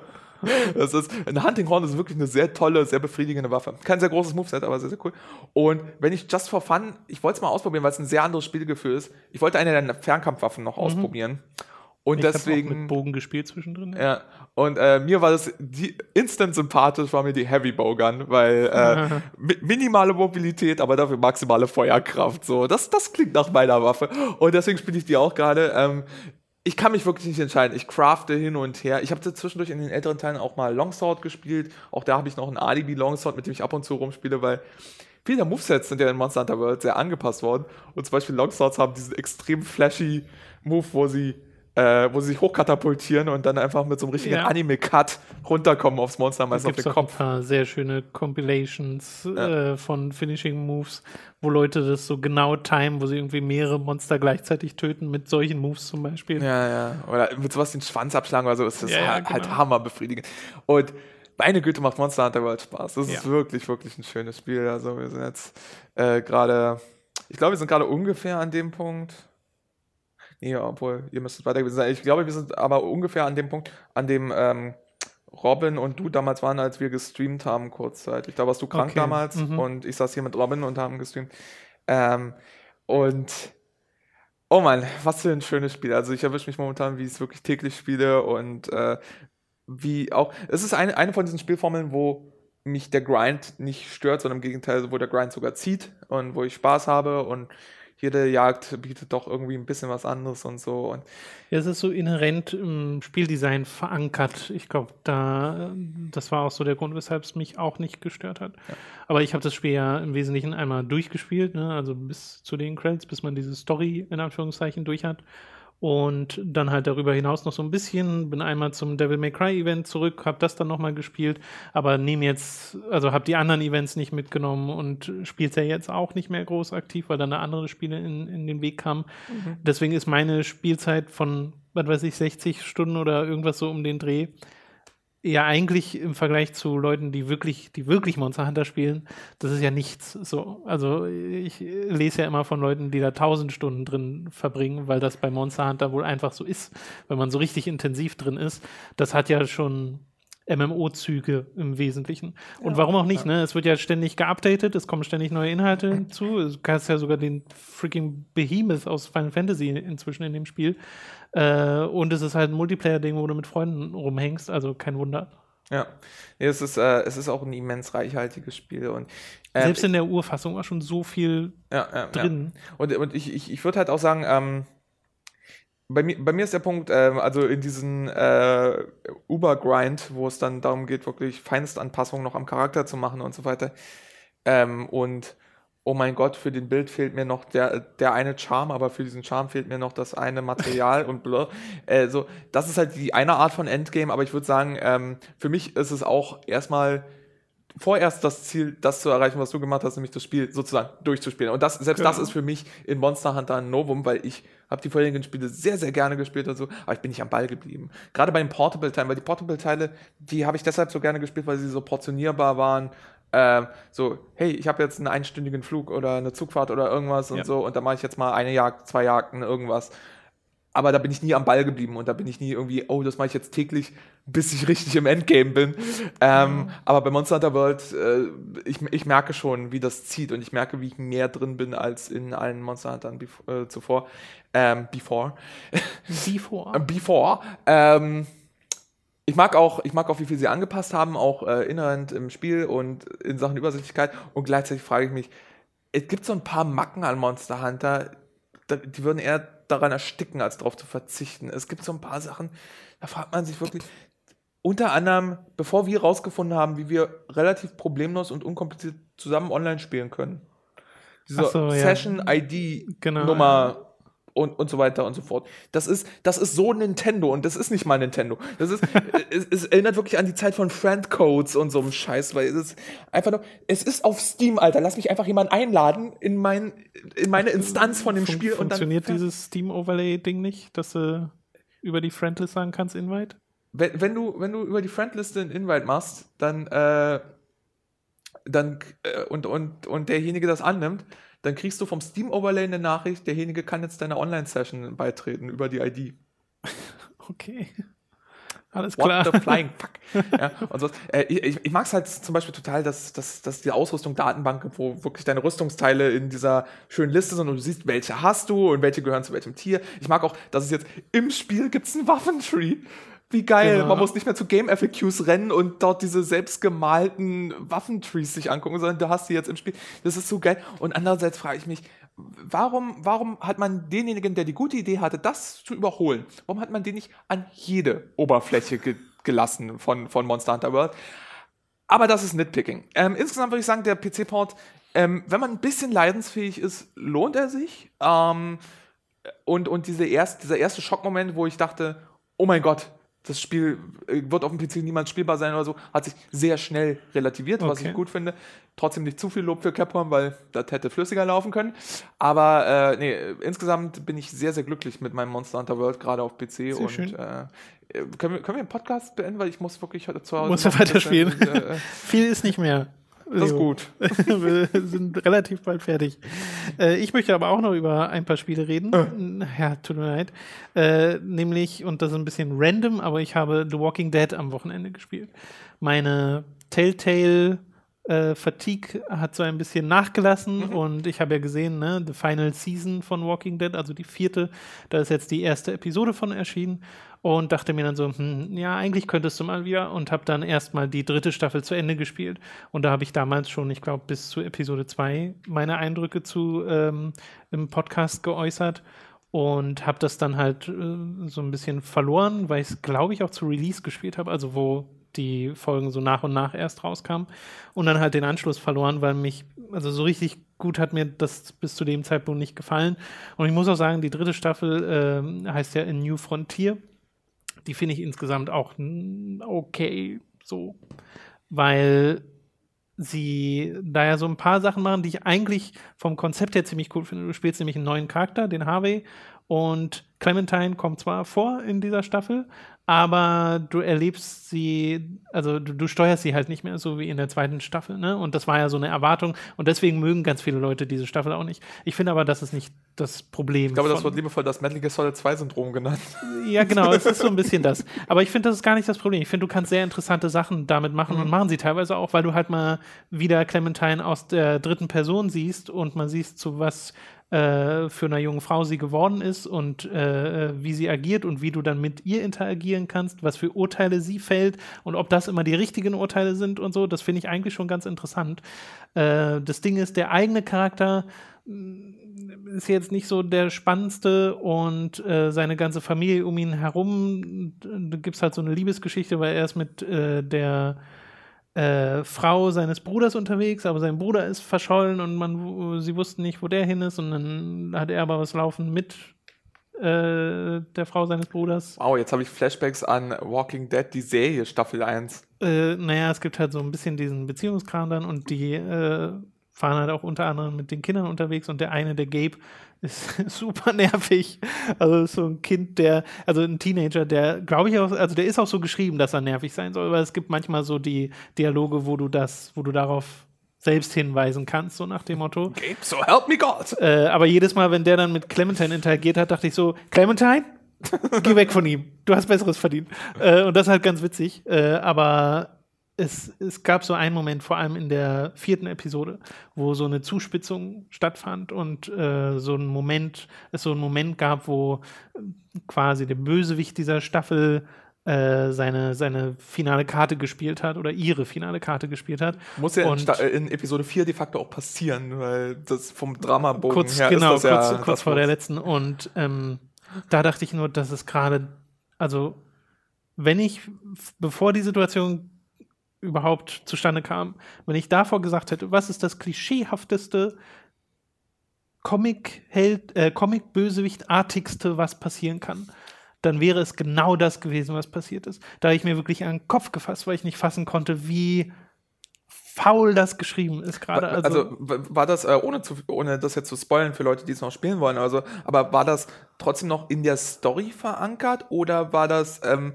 so Diabolos Ex Machina war das wirklich einfach nur böse, um böse zu sein und ohne also, größeren Kontext. Das meine ich wirklich mit Comic-Bösewicht. Es ist dieses, haha, ich bin böse. Es gibt wirklich so einen Moment, ich, also Spoilerwarnung an der Stelle für Leute, die wirklich nichts über die dritte Staffel wissen wollen, aber äh, ich erzähle es out of context. Aber es gibt halt so einen Moment, äh, ich töte einen von diesen beiden, wähle du welchen. Ah. Mhm. Ja, und dann rate mal, was der Twist danach ist. Also, ah, ja, das, ach, äh das, das, hat mich so aufgeregt an der Stelle, weil ich zu dem Zeitpunkt so halt gerade reinkam, weißt du, wo ich so dachte, okay, die Charaktere, die mit mir unterwegs sind, sind ganz cool. Es gibt so einen Charakter, der heißt Jesus, der ist super cool. Äh, und in der fünften Episode. Hat er so lange Haare und Bart und äh, Sandalen? Der hat lange Haare und Bart. Und okay, okay. Äh, in der fünften Episode hat sich das dann auch alles wieder so ein bisschen relativiert. Äh, diesen, diese Auflösung dieses Chaos fand ich dann wieder ganz cool. Und gerade dieses Familiendrama zwischen einem selbst und äh, so ein paar anderen Leuten, wie gesagt, ich will jetzt nicht zu viel spoilern, mhm. äh, finde ich eigentlich ganz interessant, vor allem, weil es halt da dann eben nicht mehr dieses, oh Gott, der ist einfach nur böse oder einfach nur dumm, sondern der macht dumme Sachen. Ich kann so ein bisschen verstehen, warum er sie macht. Hätte man vielleicht anders machen können, aber du kannst halt so darauf reagieren, dass du nicht sofort sagst, ey, du bist ein Arsch, du hast den Tod verdient, sondern lass mal drüber reden. So. Und da finde ich, ist Walking Dead am stärksten, wenn es in diese moralischen Grauzonen reingeht. Äh, was ich aber auch nicht so mochte und generell nicht so mag an diesen Spielen, ist, dass sie einen halt immer so transparent sagen, ne, der Klassiker so und so will remember that. Oder am Ende auch, du hast aus diesem Charakter einen Survivor gemacht und hier ist die Liste der Sachen, die du gemacht hast, wo ich mir so denke, ja, ich weiß, das müsste mir jetzt nicht nochmal aufschlüsseln. Ich finde, irgendwas verliert es dadurch, dass es mir so aufgeschlüsselt wird, wie mhm. so eine Excel-Tabelle, wo mir so gesagt wird, ja, hier, deine Entscheidungen haben dazu geführt. Es ist so ein bisschen das grafische Äquivalent zu Show Don't Tell, ne? Also es ist irgendwie, ja. äh, du, ich, ich, will einfach meinen Charakter agieren sehen und nicht jetzt noch äh, seine Statuswerte, die, die, Statuswerte seiner Persönlichkeit sehen und wie ich die entwickelt ja, habe. Es ist in dem Fall Show and Tell. Und eins von beiden brauchst halt nicht, und zwar das Tell. Weil ich hab's ja gesehen, ich, ich weiß das ja alles. Und ja, ja. es ist so wirklich dieses so ein bisschen es fühlt sich an wie so ein runterdumm, als würde das Spiel so ein bisschen auf dir herab erklären, was gerade passiert ist. So. Mhm. Weiß nicht, gefällt mir nicht. Äh, ist jetzt auch in der finalen Season wieder drin, diese ganze Nummer mit den ähm, ganzen Hinweisen, die so in die Richtung gehen. Das mag ich einfach nicht so, aber was soll's. Was mir in Episode 1 von der finalen Season aber aufgefallen ist, dass es deutlich deutliche Parallelen zur ersten Season gibt, allein schon im, Set, allein schon im Setup weil Clementine ist noch mal älter geworden, also das ist ein ordentlicher Zeitsprung noch mal gewesen. Und sie läuft halt mit einem Kind rum, was aus den vorherigen Staffeln äh, hervorgeht. Ist nicht ihr Kind, aber sein Kind. Und der ist halt, weiß ich gar nicht, sechs oder so, also halt auch in einem Alter, wo sie schon mit ihm redet, schon diverse Sachen beigebracht hat. Und die Parallele, auch da wieder, ist so offensichtlich zu Lee und Clementine und jetzt Clementine und einem Kind, dass er das im Intro vom Spiel sagen. Wo ich mir so denke, ja, ich weiß Spiel, ihr müsst es mir nicht alles so äh, erzählen. Ja, vor allem, weil sie vorher so subtil sind. Ich habe ich hab halt, äh, ich habe von Walking Dead, von den Telltale-Spielen nichts mitbekommen seit Staffel 2 im Wesentlichen. Und ich habe nur das, das Teaserbild für die, für die finale Season ja, ja, gesehen und dachte mir, okay, niemand ist überrascht, dass es jetzt sich in diese Richtung entwickelt und so weiter, aber es, es ist völlig klar, du wirfst einen Blick darauf und weißt, dass es genau dieselbe Dynamik ja. oder eine sehr ähnliche Dynamik, sehr vergleichbare Dynamik zu der Dynamik aus Staffel 1 sein wird äh, und dass sich der Kreis jetzt schließt an dieser Stelle. Genau, ja, das, ich mein, das, das Ding ist, diese Dynamik ist super cool und ich finde auch diese ganze Geschichte, die Clementine über die Staffeln hinweg äh, erlebt hat und die wir mit äh, ihr erlebt haben, super cool, weil ich weiß nicht, wo es das im Videospielbereich schon mal gab, dass du einen Charakter vom Kindesalter begleitest äh, und dann auch noch in so einer harschen Umgebung. Ja, jedenfalls nicht in äh, der Form, nee. Genau, nicht in der Form. Äh, finde ich einfach super interessant, äh, weil Clementine auch immer gut geschrieben war, habe ich zumindest so in Erinnerung. In der zweiten Staffel gab es ja so Sachen, dass äh, und sie ist ja da auch erstmal, weiß nicht, neun oder so. Also sie ist da auch noch nicht so sonderlich alt. Äh, und diese ganzen Erwachsenen lassen ja Clementine die gefährlichsten Aufgaben alleine machen, wo man sich so gefragt hat, hä, was, was seid ihr alles für Monster? Also, weil du halt der Protagonist warst, du musstest das ja alles machen, du musst ja was zu tun haben in dem Spiel. Das war so ein bisschen eigenartig. Aber äh, jetzt hier gehen sie halt weg von diesem extrem linearen, nur inszenierten, was Staffel 3 war. Weil das ist auch so eine Beschwerde, die es da gab bei äh, New Frontier. Du bist quasi gar nicht mehr selbst rumgelaufen, hast mit Charakteren aus eigener, eigenem Impuls geredet, sondern es war alles Cutscene, es waren nur noch die Entscheidungen, nur noch Quicktime-Events. So, das hat mich persönlich ehrlich gesagt nicht so groß gestört. Ich finde, wenn das gut gemacht ist und unterhaltsam gemacht ist, dann habe ich da überhaupt nichts dagegen die letzte Season macht es jetzt sehr deutlich, dass sie das anders machen wollen, weil direkt am Anfang hast du so eine Umgebung und da bist du in Third Person unterwegs äh, und kannst die erstmal ein bisschen erkunden. Ist jetzt immer noch kein äh, Uncharted oder Last of Us, wo du so extrem frei rumlaufen kannst, aber äh, fühlt sich deutlich freier an, gerade für ein Telltale-Spiel. Die Engine hat auch scheinbar nochmal ein Update erfahren, äh, in dem Sinne, dass das jetzt nochmal deutlich hübscher aussieht. In der dritten Staffel waren ja die Charaktermodelle auch schon geupgradet, aber da hatte alles diesen sehr eigenartigen Glanz. So ein, weiß nicht, das war so ein ganz komischer Filter, der über den Charakteren drüber lag. Ich fand, die sahen da alle ein bisschen komisch aus. Äh, das ist jetzt weg und die Animationen sind richtig, richtig gut geworden. Also nicht mehr so hölzern, wie sie vorher waren, sondern äh, deutlich natürlicher, gerade in den Cutscenes. Das ist für das Telltale-Tool wirklich ein Novum, weil. Also es, gab, es gibt so am Anfang eine Szene, wo halt Clementine im Auto sitzt und wie ihr Haar flattert und wie dieser eine Fetzen von ihrer Mütze, die sie natürlich immer noch dabei hat, äh, dieses losgelöste äh, Sportsteam-Logo auch so mitflattert, dann im Wind, da dachte ich so, oh, das ist ja mega pretty gerade. Äh, und halt dieser Walking Dead-Style an und für sich, der funktioniert ja sehr gut. Äh, auch heute noch, finde ich. Ja, also dahingehend hat es mich schon mal überrascht, genauso wie mit diesem, dieser spielerischen Freiheit. Und ich mag auch den Story-Setup und generell diese erste Episode, die übrigens zweieinhalb Stunden lang ist und damit so lang ist wie zwei Episoden der vorherigen Staffel, weil die waren immer nur pro Episode so ungefähr eine Stunde lang. Also da warst du relativ schnell mit durch. Äh, weil Clementine hier jetzt mit äh, AJ unterwegs ist, dem kleinen Kind. Ähm, der ist, finde ich, wieder sehr gut geschrieben. Das ist ja immer so die Gefahr bei Kindern, dass sie irgendwie nervig sind oder so, aber wurde mir sehr schnell sympathisch und die Interaktion zwischen Clementine und ihm mag ich sehr, sehr gern. Also, auch da macht das Spiel wieder sehr deutlich, dass du ihn formst äh, und dass deine Entscheidungen bewirken, was für eine Person AJ wird. Auch da finde ich, hätte man nicht ganz so on the nose machen sollen. Das wird einem schon mhm. durch das Spiel selbstbewusst. Aber mein Name ist AJ, aber du kannst mich Lee nennen. das wäre so weird. äh, und dann kommst du halt an äh, sehr schnell an einen Ort, nämlich an so eine Schule, wo wirklich auch nur Jugendliche und Kinder drin sind und die da auch relativ happy sind. Also es wird zwar schnell klar, die haben da auch ihre Probleme, so an Nahrung und so zu kommen, aber es scheint kein unmittelbares Drama zu geben. Und dann war es halt erstmal so dieses, okay, das ist gerade alles ganz schön und AJ freut sich und Clementine freut sich und Tragedy strikes in. Three, two. Und dann passieren natürlich auch noch ein paar Sachen, die das sehr schnell eskalieren lassen und zu einem Punkt führen, wo ich doch jetzt sehr gespannt bin, wie das mit der finalen Season weitergeht. Äh, weil ich erneut, ich will nicht zu sehr auf die Story eingehen, aber ich glaube, ich war schon lange nicht mehr bei der ersten Episode von einem Telltale-Spiel direkt so investiert. Mhm. Was hier natürlich noch mal mehr ist, weil es ja eine Fortsetzung ist von vorherigen äh, Geschichten und weil ich sehr an Clementine als Charakter hänge und sie halt sehr mag, aber inzwischen auch den AJ sehr mag und ein paar der anderen Charaktere, neuen Charaktere, die man hier kennenlernt.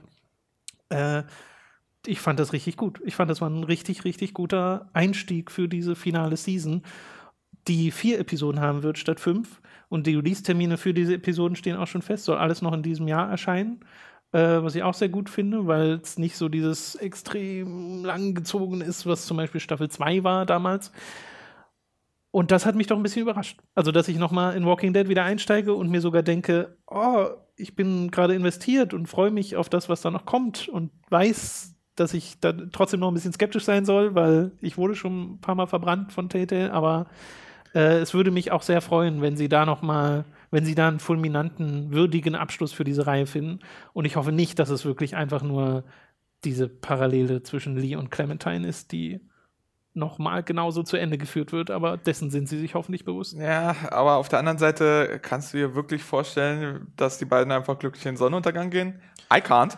Jedenfalls, ähm, ist, äh, ist so eine Sache.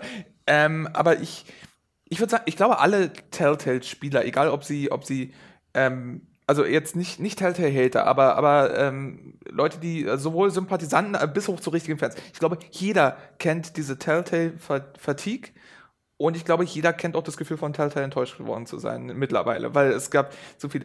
Aber ähm, es gibt ein paar Sachen, die Telltale halt gut können, wenn man ihnen, wenn man bereit ist, ihnen wieder Chancen zu geben, wieder einzuräumen. Ähm, eine Sache, die sie bei mir schon mehrfach geschafft haben, ist, mich mit Franchises zu überraschen, sage ich ganz offen. Also, das ist, ich hätte in 100 Jahren nicht gedacht, dass Tales of the Borderlands passiert, bevor es ja. passiert ist.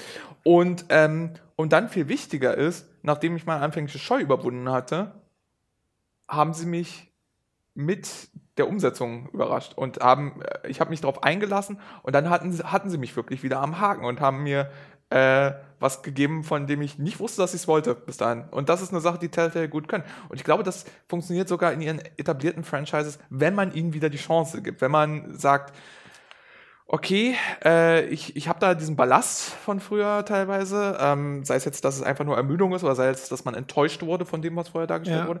Aber wenn ich bereit bin, den zu überwinden, dann können wir wieder einen Neuanfang wagen. Und äh, ich glaube, nichts hat das so sehr verdient wie die finale Staffel von dem, was Telltale überhaupt erst auf, in, in, die, in die Landschaft gebracht hat, nämlich The Walking Dead falls es die finale Staffel ist. Die können The Final Season drunter schreiben, so viel sie wollen. Ich glaube es, wenn ich sehe, ehrlich gesagt. Aber. Es wird der Clementines Story beenden, da bin ich mir ziemlich sicher. Ja, gut, das ja, äh, aber. Also ja, ich fände es auch sehr komisch, wenn danach nochmal irgendwie The Walking Dead, The New, New irgendwas, also The, the New Order. Paralleluniversum aufmachen oder so. Aber ich, ich, seit, ich kann seit vorhin an nichts anderes denken, aber Jesus, ne? Jesus ist wortwörtlich Walking Dead. ja, oh Mann. Das ist sehr gut, Leo. Ich meine, ist, ist your mind officially blown and shit?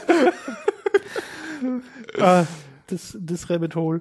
ähm, nee, ich muss aber sagen, also diese erste Episode nimmt sich auch ein bisschen mehr Zeit, ne? dadurch, dass sie ja auch länger geht, um ihre neuen Charaktere und den neuen Ort zu etablieren. Und ich habe das sehr genossen, so ein bisschen freier zu sein wieder. Auch wenn ich, wie gesagt, nichts gegen das äh, Lineare einfach nur durcherzählen habe. Ähm, das Einzige, was mir nicht so gefällt, noch zusätzlich ist, dass es jetzt neue Collectibles gibt. Du also Sachen finden kannst, die du nicht zwingend finden musst. Und die kannst du in deinem Zimmer in dieser Schule aufhängen, um das zu customizen. Und das finde ich in einem narrativen Spiel, das so sehr von Überraschungen abhängt, sehe ich so ein bisschen zwiegespalten, weil es mir ja sagt, okay, dieses Zimmer wird im Laufe der Story einfach bleiben und diese, diese Schule wird bleiben. Es wird jetzt also nicht am Anfang der zweiten Episode passieren, dass da Raider kommen und das Ding abfackeln, weil dann könnte ich das ja nicht mehr customizen. Es sei denn, Ah, auch, das meinst du. es sei denn auch, das ist ein Red Herring. So. Äh, Erstens, es könnte ein Retelling sein. Zweitens, es könnte durchaus sein, dass du jetzt zwar in jeder Folge einen Hub hast, aber der ist jetzt anders. Also, da- dass, dass halt die Dekorationen dann einfach übertragen Mitnimmst. werden in das neue. Wäre nicht das erste Videospiel, was sowas macht. Würde auch gehen. Im Monster Hunter World zum Beispiel macht das auch. Da hast du auch Dekos für dein Zimmer, aber dein Zimmer wird geupgradet und dann werden einfach die Dekos Ja, im in neuen Monster, Zimmer in Monster Hunter. World machst du ja aber, glaube ich, nicht die Gedanken, wie haben die das jetzt da hinbekommen? Während in The Walking Dead würde ich halt schon so ein bisschen mit dem Kopf kratzen. also ich kann zwischen beiden Spielen kaum noch einen Unterschied feststellen, muss ich ganz ehrlich sagen. Ich finde, das ist sehr, sehr nah beieinander.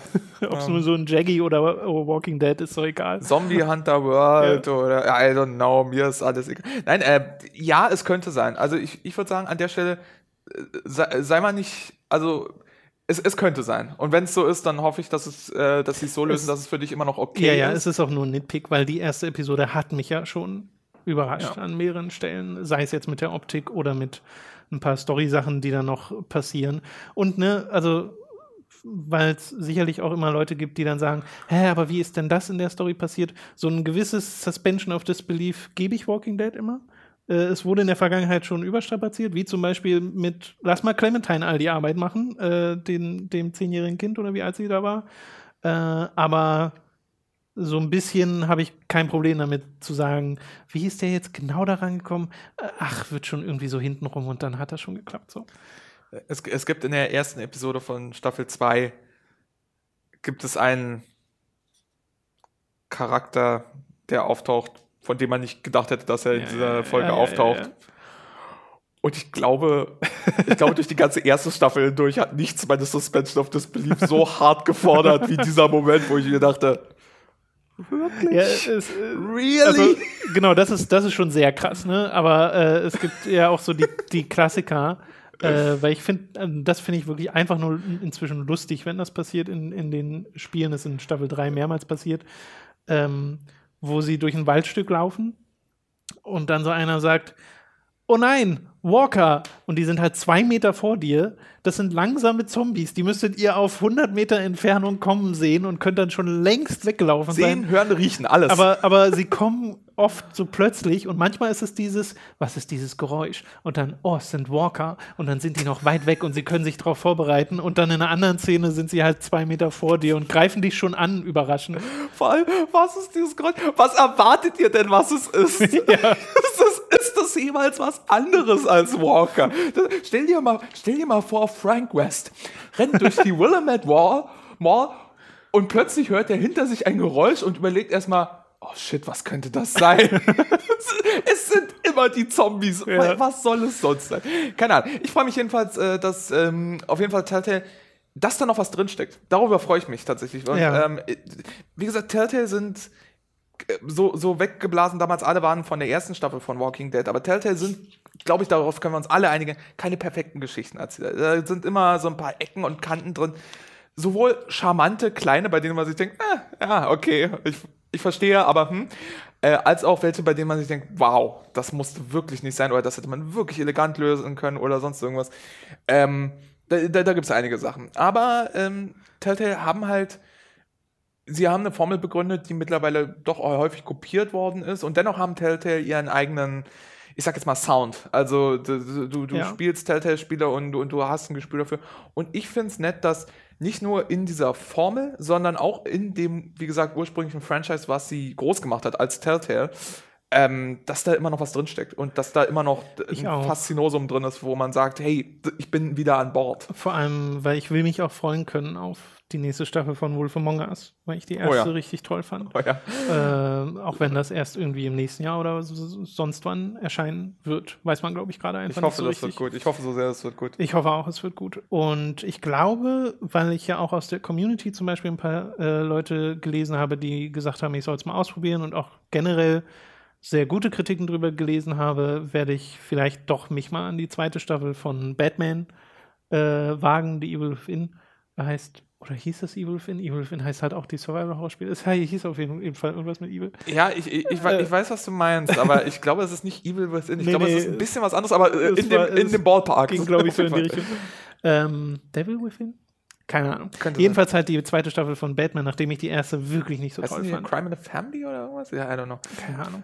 Äh, aber bei der zweiten haben halt schon mehrere Leute gesagt, hey, das wird richtig, richtig gut, probier das mal aus und vielleicht mache ich das tatsächlich jetzt mal. Aber äh, ne, ich habe auch Walking Dead jetzt auf dem PC gespielt, weil äh, meine letzte Erfahrung mit Batman auf der PlayStation 4, wo wirklich jede Episode abgestürzt ist oder in irgendeiner Form einen Bug hatte äh, und ich halt selbst neu starten musste, das meine ich nochmal, ich spiele die jetzt auf dem PC und selbst auf dem PC. Das erste, was passiert ist bei dieser finalen äh, Season, erste Episode, ich starte Spiel, log mich in den Telltale-Account ein und das Menü hängt sich auf und lädt nicht richtig. Alter 4 neu gestartet und danach hatte ich keine Probleme mehr, aber das ist so stellvertretend. Das ist aber auch ein bisschen nostalgisch, weil man mit dem Telltale-Tool immer noch diese Probleme hat. Das ist, es ist, Im Grunde ist es immer noch Poker Night 1. und du denkst dir, Jesus Christ. Wenn wir jetzt noch alle Texturen entfernen, sind wir wieder bei Sam und Max der ersten Staffel. ja, genau. Ähm, Das ist übrigens, ähm, wie cool wäre das denn bitte? Ein Sam Max, neues von Telltale, aber in dieser Formel jetzt. Das heißt nicht das klassische Adventure mit ähm, Rätsel lösen und random Items sammeln, So sondern wirklich mit Entscheidungen treffen und Dialoge und wie viele Möglichkeiten würden denn Sam Max bitte finden, um sich über diese Entscheidung lustig zu machen? Oder um dieses Remember That. Es, es, es, wäre, es wäre wirklich rifftastisch, Ja. äh, inhärent. Ähm, auf der anderen Seite die Zugkraft von, von diesen Franchises, also sei es Walking Dead, sei es Wolf Among Us, sei es ähm, äh, Tales Tales from the Borderlands und sowas, ähm, ist halt, dass diese großen Momente und großes Drama generiert werden. Und ich Ja. weiß nicht, ob nicht der, äh, ja, auch, auch bei, äh, was weiß ich, äh, Game of Thrones oder sowas, äh, wenn, wenn die Ernsthaftigkeit in diesen Lagen fehlt, weiß ich nicht, ob der Impact beim Spieler so Das groß sein kann. Und das ist natürlich. ein Problem. Auf der anderen Seite, Tales from the Borderlands hat auch insgesamt, würde ich sagen, eine heitere Grundstimmung, Ja. wenn auch groß dramatische Entwicklung. Ähm, und, und selbst Sam und Max hatte in seiner klassischen Adventure-Formel teilweise große, epische, coole, gefühlvolle, traurige oder düstere Momente. Das hat es auch. Gerade die dritte Staffel war, ich würde sagen, chockvoll damit gegen Ende, wo es wirklich, wo du wirklich so dachtest, oh, das ist jetzt emotional wirklich sehr entweder ergreifend oder kurz danach gleich auch schon wieder furchtbar enttäuschend und sowas. Also ja, ähm, ich wäre an Bord, sagen wir es so. Ja. Kurze Frage, hattest du Guardians gespielt? Guardians Galaxy? Nee, stimmt, das gab es ja auch noch. Das Ja. habe ich total vergessen, dass sie das auch gemacht Das ist mir nämlich auch gerade eingefallen. Holy Und ich, crap. Ich bin ja großer Fan des, äh, vom, vom Guardians-Stoff an sich. Ich mag die Charaktere sehr und so. Und da würde ich mich auch fragen, weil das, das ist ja auch so. Das ist einerseits klassisches High-Sci-Fi-Comic-Adventure Ja. und andererseits aber definitiv immer mit einem, mit einem heiteren Grundton. Wenn man jetzt vielleicht mal vom Ende von Infinity War absieht, aber das führt zu weit an der Stelle. Genau. Okay, gut. Das soll zu Telltale gewesen sein. Noch ganz kurz zu World of Warcraft Battle for Azeroth, was ich halt auch äh, gespielt habe in der letzten Woche. Das ist ja gelauncht letzten Dienstagabend, glaube ich. Nee, Dienstag einfach. Ähm, da werde ich intensiv drüber reden, wenn Robin wieder da ist, aber ganz kurz mein Ersteindruck und ich bin halt erst äh, Level 112, glaube ich. Also habe wirklich noch nicht so viel gemacht, habe jetzt das erste Gebiet äh, so ziemlich fertig gequestet und das war's und stelle halt für mich fest, dass ich da wieder voll drin bin. Ich mag dieses Troll-Szenario, äh, dass man da geworfen wird als Horde-Spieler.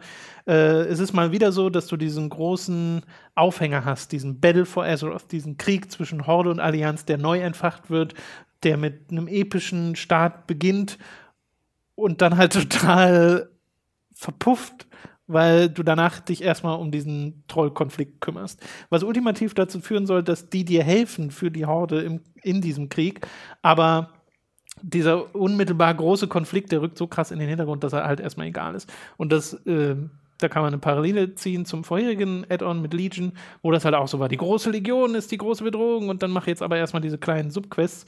Das hat mich da nicht gestört. Das stört mich hier jetzt ehrlich gesagt selbst auch nicht so sehr, weil mir diese Subquests und diese Gebiete eben so gut gefallen und World of Warcraft auf einem Niveau angekommen ist, wo ich einfach, wo einfach nur mehr mir schon sehr gefällt, weil sie immer noch so gut darin sind, Gebiete zu designen, äh, halbwegs abwechslungsreiche Quests zu designen und kleine Stories zu erzählen, dass ich da sehr schnell den Einstieg finde und mir macht halt auch das Gameplay mit meinem Demon Hunter einfach Spaß.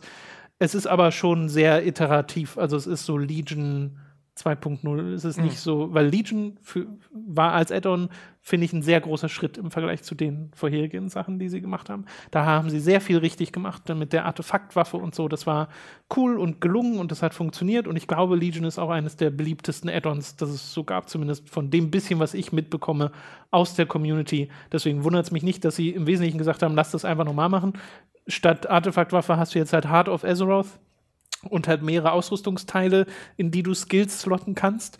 Leider bisher keine aktiven, also sind immer nur so passive Sachen. Aber äh, da denke ich mir so, ja, könnte ich jetzt theoretisch auch darauf verzichten. Hat nicht ganz so gezündet wie die Artefaktwaffe. Mhm. Aber ich verstehe, dass sie es machen. Ist halt so eine zusätzliche Progression zum Level Up. So. Und äh, da bin ich halt gerade. Bin gerade noch einmal Kunden dieser äh, sehr, sehr schönen Insel, auf der man da ist und äh, freue mich auch darauf, aber lass es gerade sehr langsam angehen, weil es läuft mir ja nicht weg. Und jetzt, heute ist halt, wie gesagt, Shenmue, die HD Collection hier angekommen. Die wird jetzt erstmal ein bisschen Zeit äh, vereinnehmen, aber so hier und da World of Warcraft Battle for Azeroth spielen. Äh, macht mir bisher sehr viel Freude. Freust dich erstmal darauf, die administrativen Aspekte des Krieges vorzubereiten. also, ja, ja, jetzt, jetzt wo, wo die Trolle sich der Hall angeschlossen haben, haben wir ein logistisches Problem und äh Dann muss ich erstmal Gabelstapler fahren und Kisten von Waffen sortieren. Ich habe eine Frage an dich, und zwar eine, die zu einem extrem ausführlichen Gespräch führen könnte, von dem ich vorschlagen würde, dass wir es vielleicht in den Random Encounter auslagern. Aber vielleicht, äh, vielleicht kannst du hier an dieser, ganz, an dieser Stelle eine ganz kurze Antwort darauf geben. Würdest du beim jetzigen Zustand, in dem WoW ist, jemandem wie mir, ich habe zu 60er-Zeiten aufgehört, WoW zu spielen, empfehlen, wieder anzufangen? Oh, das ist in der Tat schwierig. Wie gesagt, äh, ausführlich, lass uns ausführlich im Random Encounter von mir aus drüber reden, weil es ist wirklich ein lohnendes Thema für mich, weil ich drüber stimmt. nachdenke. Aber, ähm, aber so ganz kurz tendenziell, würdest du sagen, eher ja oder ja, oder ist das jetzt zu abgefahren? Nee, jetzt wäre halt die Frage, weshalb du aufgehört hast. Ja, weil es scheiße war. Nein, äh, äh, ähm, es hat mich damals nicht gehuckt. Ähm, es, es ist, ich habe mich nie ich bin jemand, der tendenziell sehr eigenbrötlerisch unterwegs ist und gerne Single-Inhalte hat. Ja. Auch in MMOs und, also, und, so. Okay, na das funktioniert tatsächlich mittlerweile echt gut und du kriegst auch gute Stories mit und ich glaube, diese Stories, gerade die jetzt auf den neuen Inseln stattfinden, wenn du da bei den Trollen ankommst, da brauchst du nicht sonderlich viel Vorwissen, aber dieser ganze übergreifende Konflikt zwischen Horde und Allianz basiert ja schon so ein bisschen darauf, dass du ein paar der Charaktere kennst, wer ist Jaina Proudmore oder sowas oder wer ist äh, Sourfang auf Horde-Seite und da müsste man sich wahrscheinlich ein bisschen was anlesen, um so ein bisschen die Vorgeschichte erstmal hinzubekommen. Aber ich glaube, rein aus der Sicht, dass man von der Story mitkommt, ist es möglich, ohne jetzt so einen Mega-Aufwand zu betreiben. Äh, Muss ich alles seit Burning Legion nochmal spielen? Nee, weil du kriegst ja, wenn du das Add-on kaufst, einen Character Boost. Da bist du dann Level 110 und kannst quasi direkt mit dem Add-on loslegen. Aber das ist halt wieder schwierig aus Charakterbeherrschungssicht, weil du dann erstmal ja. 20 Skills hast, wo du mit klarkommen muss. Ich, ich wollte gerade sagen, ich, ich, ich wittere darin einen Host von neuen Problemen, ehrlich gesagt. Aber äh, wie gesagt. Gibt es aber tatsächlich ein Tutorial extra für, wenn du boostest, das, damit sie dir die, den Charakter kurz erklären. Wirklich kurz und bündig. Ich weiß nicht, ob das für einen Neuling wirklich so viel bringt, aber. Ich, ich, ich wittere hier wirklich ein Gespräch, was lohnend sein könnte. Ja, lass, ja. lass, uns, lass uns beim nächsten Random Encounter, den wir die Random nächsten Encounter Tage oder vielleicht auch mal Hooked on Topic. Oder, oder Hooked on Topic. Ja. Also auf jeden Fall lass uns äh, die nächsten Tage, wir äh, denken ja gerade drüber nach, wann wir zum Beispiel den nächsten RE aufnehmen oder sowas. Yes. Äh, einfach mal äh, rumwälzen, ob dieses Thema, ob wir das irgendwo unterkriegen. Sehr gern. Gut, dann sind wir tatsächlich größtenteils äh, durch mit dem Podcast. Äh, an dieser Stelle Hinweis auf Leos Twitch- und YouTube-Kanal The German Guy, Z-E-G-E-R-M-A-N-G-U-Y, glaube ich. Mhm. Äh, Links sind in der Beschreibung und äh, du hast ja inzwischen auch so ein sehr schickes neues Icon. Äh, Könnt ihr euch da mal anschauen. Haltet Ausschau nach der Brille mit den Spock-Augen. das ist im Wesentlichen das. Genau, sehr schön. Äh, zuletzt hast du gestreamt das, den Neo-DLC und du hast mir vorhin so ein Spiel erklärt. Ich weiß nicht, ob du das nochmal erklären willst, aber es Wir ist. wollten, wir wollten gestern den zweiten Neo-DLC spielen und ich hatte ein technisches Problem. Aus irgendeinem Grund kam das Audiosignal Oh, von der okay. Playstation nicht an. Und äh, dann äh, bin ich spontan auf den PC gewechselt und da habe ich Dead Cells gespielt, was eine extrem witzige Twitch-Einbindung hat. Äh, kommt vorbei, es ist jedes Mal sehr hilarious, wenn wir Dead Cells spielen. Dann haben wir noch irgendwas gespielt, was haben wir noch gespielt? Castle Crashers. Und äh, da, ich muss bei Castle Crashers sehr lachen. Weißt du, wann ich das letzte Mal Castle Crashers gespielt habe? Für unsere Random Encounter Spezialfolge, die Sepp-Folge. Oh, okay, ja, das ist eine Weile her, 2010 dann. Oder so. Das war ja 2010, 11 irgendwann Ja. in, in der Richtung. Und danach habe ich äh, den Leuten ein Spiel gezeigt, das ich schon seit vielen Jahren kenne. Ähm, und es ist ein bisschen leichter, das Spiel zu zeigen, als es zu beschreiben. Es heißt Chroma Squad.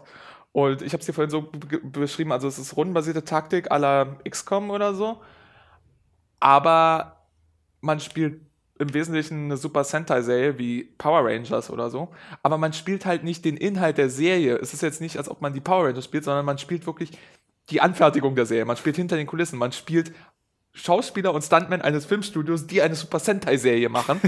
und die Folgen werden dann, da, da, da gibt es dann Anforderungen so in Richtung, äh, es gibt Regieanweisungen, wenn man die befolgt, kriegt man mehr Zuschauer und dann muss man halt rundenbasiert diese Monster da verkloppen, aber auch richtig mit allen Super Sentai-Klischees mit äh, ja, Galaxiesäbel, flieg und zerschneide Ja, das ja, Monster ja, und was weiß ich nicht alles. Und dann gibt's Akrobatik zwischen den Schauspielern. So irgendwie einer, einer macht sich selbst so zum, zur Räuberleiter, zum Trampolin und der andere rennt auf ihn zu und kann sich dann übers Feld katapultieren, um neue Orte zu erreichen. All diese Sachen. Dann gibt's natürlich, natürlich fusionieren sich die fünf Charaktere, die man hat, zu einem Mecha. Äh, ja, zu einem Sort, zu einem Voltron, wie auch immer man es nennen will, der natürlich wieder sein eigenes Riesenschwert hat, mit dem er dann das absurde Monster, das riesengroß gewachsen ist, zerteilt und so.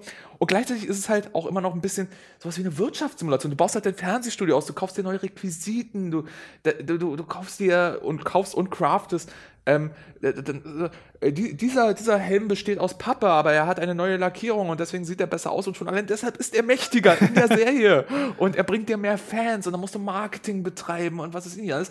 Und das Abgefahrenste ist, irgendwann, während du diese Serie produzierst, wird es dann eine tatsächliche Weltbedrohung. Aus irgendeinem Grund musst du dann wirklich Super Sentai-mäßig kämpfen und I don't know. Ähm, Chroma Squad. Du kannst sogar deine Sehr, eigenen sehr Catchphrases machen, was sie machen, wenn sie ihre Fusionspose äh, machen, was sie rufen und wie diese Fusionspose Okay. heißt und so. Bei uns, weil unsere Fan-Community aus irgendeinem Grund Kinderhände e.V. heißt, ähm, heißt, hieß es bei uns so äh, Hands up oder wie, wie keine Ahnung, äh, alle Hände an Deck oder irgendwas oder sowas und dann Hungry for Hands war der Schlachtruf und was weiß ich nicht alles. Es war ziemlich abgefahren. Ähm, nee, äh, wir haben auf dem Stream sehr, sehr viel Spaß. Neo nähert sich gerade im Ende. Wir überlegen gerade, was wir als nächstes machen. Äh, könnt ihr auf unserem Discord-Server auch gerne vorbeikommen. Es gibt Leute auf dem Hook-Discord, die euch sagen können, wie ihr da hinkommt. Aber ähm, es ist doch, glaube ich, auch verlinkt bei dir, oder? Ja, ist auch überall im Wesentlichen verlinkt und so weiter. Und äh, wir haben ein paar sehr spannende Kandidaten dafür, was nach Neo kommt. Einer der heißeren Kandidaten ist momentan Vampire the Masquerade Bloodlines. Yes. Das könnte cool werden. Sehr schön. Aber vielleicht wird es was anderes. Also schaut know. vorbei bei The German Guy auf Twitch oder YouTube. Würde mich Twitch für die. Livestreams, YouTube für die Aufzeichnung. Exakt. Genau. Sehr schön. Dann äh, bleibt mir nur noch zu erwähnen, dass ihr uns auch unterstützen könnt, wie anfangs erwähnt, äh, auf patreon.com slash hooked. Ab 5 Dollar bekommt ihr da Zugriff auf alle exklusiven Inhalte und äh, da gibt es zum Beispiel gerade diese neue Folge von Verrückte Spielewerbung. Ansonsten, äh, wenn ihr 25 Dollar pro Monat bezahlt, werdet ihr zum Podcast-Produzenten und werdet hier namentlich im Podcast erwähnt. Wir bedanken uns nämlich bei folgenden Produzenten und äh, Leo, magst du vielleicht mal die Ehre übernehmen? Unbedingt, unbedingt. Ich bin, ich bin ja doch immer. Wir bedanken uns bei folgenden Podcast-Produzenten. Du hast das nur gemacht, weil der erste Name schon alleine nahezu unaussprechbar ist, Tom. Gib's doch zu. Wir bedanken uns bei Zynisch-Zittrige Zank-Zickerzicke, Zitterzicke, Lignum, Julian Selke, Noritz, Michael, mit Grünkohlwiese und außerdem auch Numimon, Markus Ottensmann, Geribor McLovin 008, Julia Marinic, Jan Lippert, Simon Dopichai, Dopichai? Ja, ich sag immer Dupichai, aber Dopichai? I, I don't know. Ich weiß auch nicht ich, ich hoffe, hundertprozentig. Dopichai, ich hoffe, du bist mir nicht böse.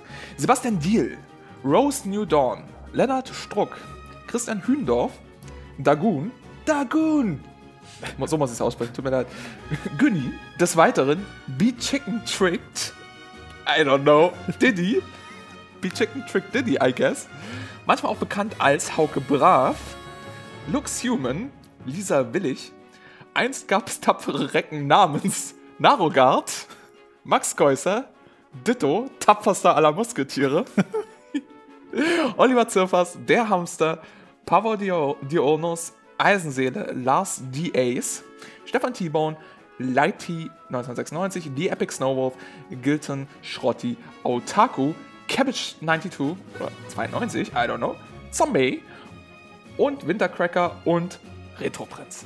Sehr gut, Dankeschön. Und danke an alle Podcast-Produzenten. Das war's mit diesem Podcast. Wir sehen uns vermutlich bei einem Gamescom-Livestream. Näheres dazu würdet ihr in einem Teaser auf YouTube und äh, Twitter und Facebook erfahren. Bis dahin, vielen Dank, Leo, fürs dabei sein. Immer gern. Tschüss. Ciao. So, Leo, jetzt kannst du wieder Monster Hunter spielen. Yeah.